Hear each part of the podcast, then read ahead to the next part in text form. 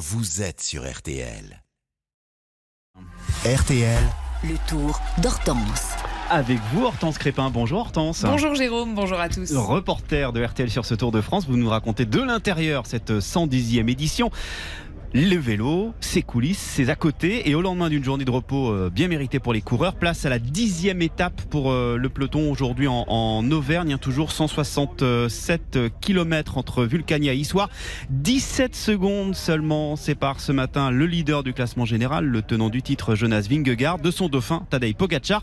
Et ce matin, vous penchez sur ce duel des favoris, mais de l'intérieur du peloton. Oui, deux aliens, deux extraterrestres. Le champ lexical du surnaturel est riche sur le tour pour qualifier ce match, ce combat de boxe entre Tadej Pogacar et Jonas Vingegaard, le Slovène de 24 ans, et ses deux titres sur le tour face au vainqueur sortant de deux ans, son aîné, deux géants admirés dans le peloton et aux personnalités très différentes que résume bien Christian Prudhomme, le patron du tour plongé chaque jour depuis sa voiture au cœur du peloton. On est quand même un peu dans la, caricature aussi, mais naturellement que Tadej Pogacar euh, a toujours le sourire. euh, Dans la voiture, on, le voit, dans les, notamment dans le, départ fictif, les premiers kilomètres en défilé, euh, il a tout le temps le sourire. On le voit sur le podium, il a encore le sourire d'ailleurs même quand il est battu. Jonas Vingegaard est, est plus refermé, ça ne veut certainement pas dire qu'il ne sourit pas. Mais il est dans une équipe avec un aspect plus méthodique dans la façon de faire les choses, avec des rôles parfaitement définis, alors que Tadej Pogacar est, est plus dans l'instinct. Et Hortense, c'est sur les réseaux sociaux qu'on voit justement euh, les différences entre les deux hommes. Oui, sur Instagram notamment, plus d'un million euh, d'abonnés pour Tadej Pogacar, deux fois plus que Jonas Vingegaard. Le Slovène pense euh, par exemple à un pilote de Formule 1 quand il mange un éclair au chocolat, ou se prête à une leçon de prononciation des viennoiseries avec ses coéquipiers. L'éclair pour Charles Leclerc, le croissant, un Pogacar blagueur face à un Vingegaard davantage dans la retenue, mais quand vous demandez au peloton ce qu'il en pense, c'est avant tout le génie des deux hommes qui est évoqué, Romain Bardet. Je les respecte énormément tous les deux.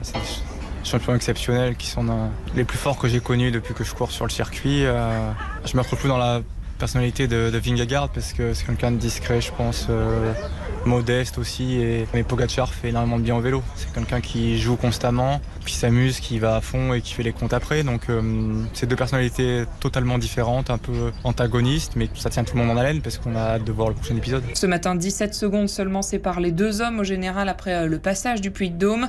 En 1964, il y en avait 14 entre Jacques Anquetil et Raymond Poulidor au lendemain de cette redoutable ascension. À l'époque, il restait euh, deux jours de course pour départager les deux rivaux. Ici, il reste deux semaines.